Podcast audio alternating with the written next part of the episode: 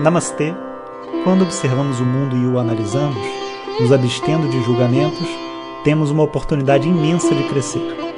O tema dessa temporada é Assuntos Polêmicos da Espiritualidade.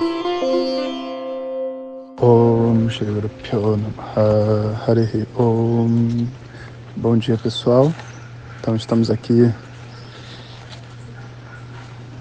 no temas polêmicos. Amanhã a gente tem Hora do Chai. Então fiquem ligados lá no Instagram, que daqui a pouco vai ter aquele postzinho falando da hora do chai. Aí vocês podem colocar as perguntas de vocês. Mas olha, por favor, capricha, né? Porque da última vez não teve nada realmente polêmico, né?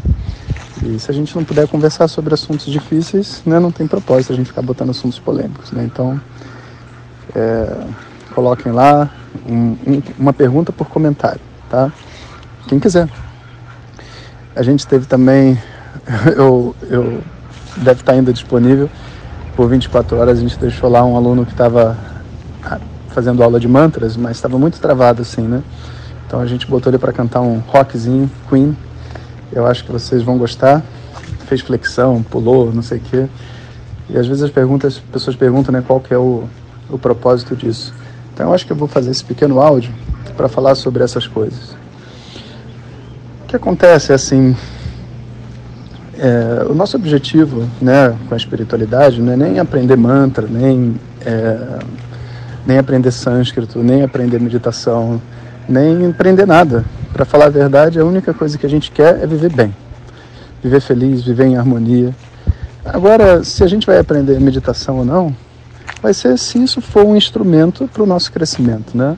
Se a gente vai aprender é, mantras ou não, é o tanto que mantras foram um instrumento para o nosso crescimento, a gente aprende sobre eles. A verdade é que tudo que a gente faz na espiritualidade tem que servir o propósito da nossa felicidade. Isso significa, sabe, ter uma mente objetiva, sabe, sem flu-flu, sem fantasia, sabe, sem essa conexão com o divino, sabe. Se a conexão com o divino for me trazer felicidade, eu quero, se não for, eu não quero. Simples assim, né? E quando a gente pensa nessa perspectiva, né, a gente muitas vezes se perde porque a gente imagina que as coisas em sânscrito, de uma outra língua ou antigas, elas são os elementos que vão fazer essa conexão acontecer.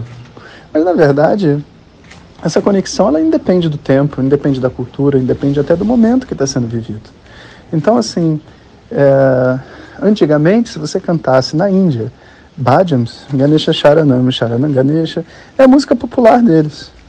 É a música que todo mundo escuta desde criança, que o pessoal se empolga. É a música popular indiana, sabe? E você não pode pegar uma música popular indiana, trazer para o Brasil, para as pessoas cantarem, e esperar que as pessoas vão ter a mesma conexão do que se eles ouvirem, sei lá, uma boa música do Ney Mato Grosso, sabe? Não vai acontecer, porque não faz parte da nossa cultura diretamente. Então é óbvio que algumas conexões positivas vão estar presentes, é, é claro que a gente vai se inspirar, mas é claro que às vezes falta alguma coisa. Então, às vezes a pessoa está tendo aula de mantras, como foi o caso desse amigo, e existe algum fator dentro do canto, as emoções não estão saindo, a, ou sei lá, a energia está baixa, ou a pessoa simplesmente não consegue compreender o que ele está querendo transmitir. E é muito comum a gente associar o exercício de mantras a outros exercícios, até alimentação, sabia? Até pedir para a pessoa fazer jejum ou comer um determinado tipo de comida, ou é, cantar uma outra música brasileira ou internacional, como foi o caso, que ajude a pessoa a se conectar a uma determinada energia e ela possa entender o que ela precisa fazer no mantra. Afinal de contas, né, é algo novo, é algo que a gente não tem tanta consciência assim. Então, assim, é, ser capaz de receber dentro de algo tradicional e antigo, variações de coisas modernas e atuais, é na verdade um, um, tradicionalismo absoluto. É você realmente não estar preso a nenhuma forma. É você realmente ser capaz de romper qualquer categoria ou barreira da sua mente. Porque no final das contas, Vedanta e espiritualidade é o rompimento das barreiras da mente. É o rompimento das categorias, é se ver livre, independente de todas essas formas que estão acontecendo por aqui.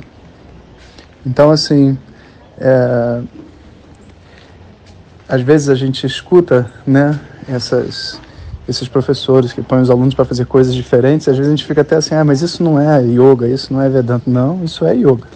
Lembrando que é, Krishnamacharya colocava o Iyengar em ponte e dava palestra sobre yoga em cima do Iyengar em ponte. Isso não tem nada de abraçar árvore, não tem nada de sutil, isso é muito, muito objetivo, sabe? Sobre romper barreiras da mente. Então a gente precisa é, se convidar constantemente a levar a espiritualidade para tudo que a gente faz, não manter a espiritualidade num cercadinho que a gente decidiu que aquilo ali é espiritual e nada mais. A espiritualidade é expansão, é soma, é conexão. Um bom dia a vocês e até a hora do chai amanhã. Valeu. Muito obrigado por ter escutado e compartilhe a luz apenas com aqueles que são de luz. Om Tat